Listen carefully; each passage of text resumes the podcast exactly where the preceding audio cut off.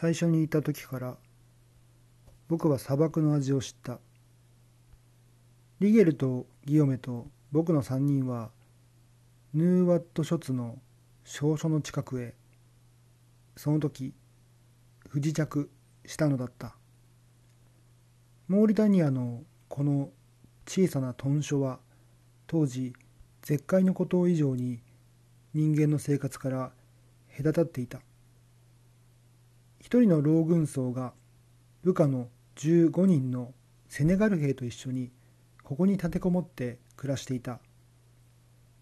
彼は僕らを天からの使者のように歓迎したあこれは嬉しいわい。これは嬉しいわい。あんた方にお話ができるとは。なるほど。嬉しいと見えて彼は泣いていた。6ヶ月目であんた方が初めてですよ。6ヶ月に一度食料が届くんで、注意殿の時もあれば、大尉殿が来られる時もある。この前の時は大尉殿でした。僕らはまだぼーっとしていた。朝食が用意され、かげろうが飛んでいたダカールからたった2時間来ただけで人の運命は変わっている。僕らは泣いている老軍曹のために幽霊の役割をしているのだった。どうぞ召し上がってくださいよ。ぶどう酒を差し上げるのが嬉しいんですから。実は先に大尉殿が来られた時わしには大尉殿にあげるぶどう酒がなかったので僕はこのことをある本の中に書いておいた。だがあれは作り事ではない。老軍曹は僕らに言った。あの時は乾杯さえできなかった。わしはあんまり恥ずかしかったので、交代を願い出ましたよ。乾杯する。汗まみれになって、ラクダの背中から飛び降りた相手と、がっちり灰を打ち合わせて乾杯する。6ヶ月の間彼はこの瞬間のために生きてきたのだ。すでに一月も前から武器の手入れをしたり少書の地下室から屋根裏まで磨き上げたりしてきたのだ。そしてすでに23日前からその祝福された日の近づくのを感じて物火台の上から飽きずに地平線を見張りアタールの移動部隊が誇りを隔てて近づくのを待ち受けていたものだ。それなのに武道酒がなくて祝祭ができない。乾杯ができない。彼には不名誉なことをしたような気持ちがする。わしは早く来ていただきたいです。わしは待っています。軍曹その大尉殿は今どこにいられるか。すると軍曹は砂の広がりを指さしながらどこにいられるかわからない。ただ大尉殿はどこかにいられます。少々の物見台で星を語って明かしたあの夜のこともまた実話だ。見張る必要なるものは星以外には何もなかった。飛行機で見る時と同じくあらゆる星がそこには全部出揃っていた。ただ違うのは星々が安定していることだった。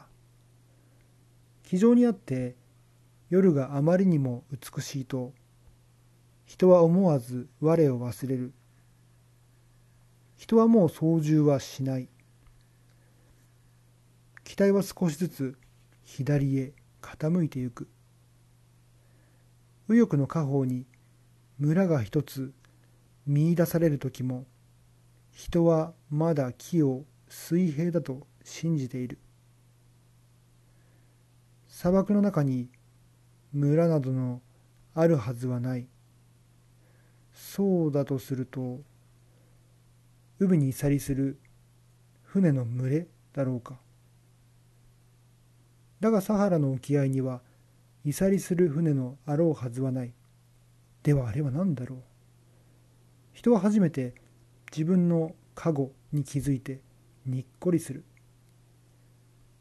静かに人は期待を立て直す。するとその村があるべき位置に戻る。人は誤って落としたその星座を元の額にかけ直す。あれを村だって。そうだ星の村だ。これは空中での話だが少々のてっぺんから見ると凍りついたような砂漠と動きのない砂の波だけしか目に入らない。星座はきちんとかかっている。そして軍曹が語り出すのも星のことだ。ええわしは方角には明るいですよ。あの星の見当がてっきりチュニスさね。チュニスは君の故郷かい？いいえわしのいとこのですよ。深い沈黙が続く。しかし軍曹は僕らに何一つ隠すことができない。いつかわしはきっとチュニスへ行きますよ。その時の道はあの星へ向けてまっすぐに行くのとは別な道だ。もっとも遠征の途中で当てにしていた井戸が枯れていて彼を狂気の歌の手に渡すなら別だがその時はあの星もそのいとこもチュニスもみんなごっちゃになってしまうはずだ。そうしたらよそ目には辛そうに見える。あの霊感による行進が始まるはずだ。わしはいつぞや一度大殿にチュニスへこのいとこに会いに行く休暇を願い出ました態殿は言われました。何と言われたね。態殿は言われました。世界中はいとこでいっぱいだと。で、近い方が便利だと言って、わしをダカールへやられました。美人だったかい？あんたのいとこは。チュニスのですかい？それはもう大したブロンドでしたよ。いや、ダカールのだよ。ああ、あの方はクロンボウでした。軍曹よ多少の恨めしさと寂しさを含んだこの答えを聞いて僕らは君を抱きしめてやりたくなった軍曹よサハラは君にとって何者だろうそれは永久に君の方へ歩き続けてくる神様だった。それはまた 5000km の砂の彼方のブロンドのいとこの優しさだった。